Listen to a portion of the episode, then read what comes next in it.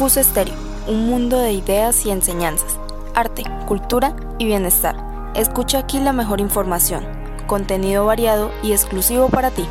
Realizado y dirigido por jóvenes con propuestas innovadoras. Escucha emisora CUS Estéreo, ya que cualquier cosa que te ayude a abrir tu mente a la prosperidad vale la pena.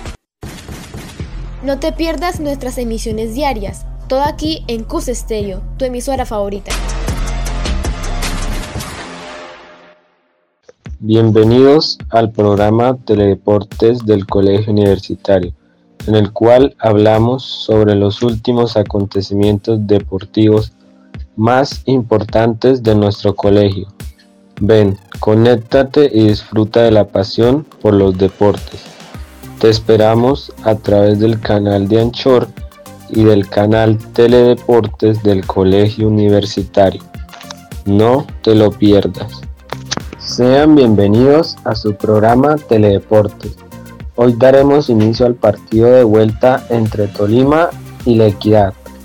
A continuación se les dará a conocer los datos, jugadas más importantes de este encuentro.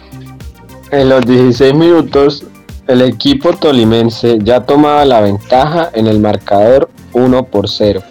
Todo se dio después de una pelota que ganó Juan Fernando Caicedo por banda izquierda, el cual se la jugó con Andrés Estupiñán.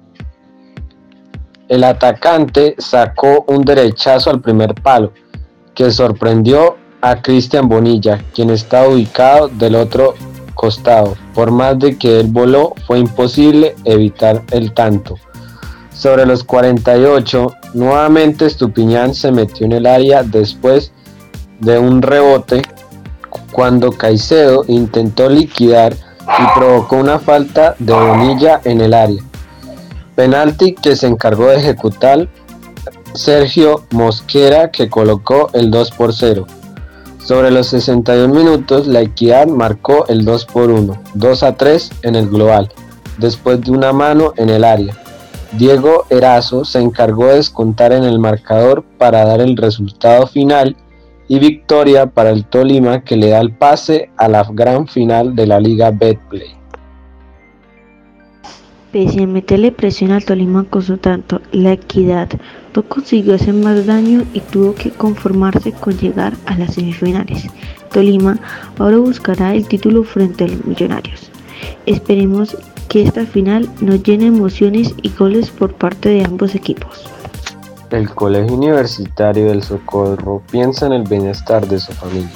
Por lo tanto, entre los días 17 y 18 de este mes, entre las 6 y media y 1 de la tarde, el PAE será entregado en la sede principal que es enviado por la Secretaría de Educación. Esperamos que asista.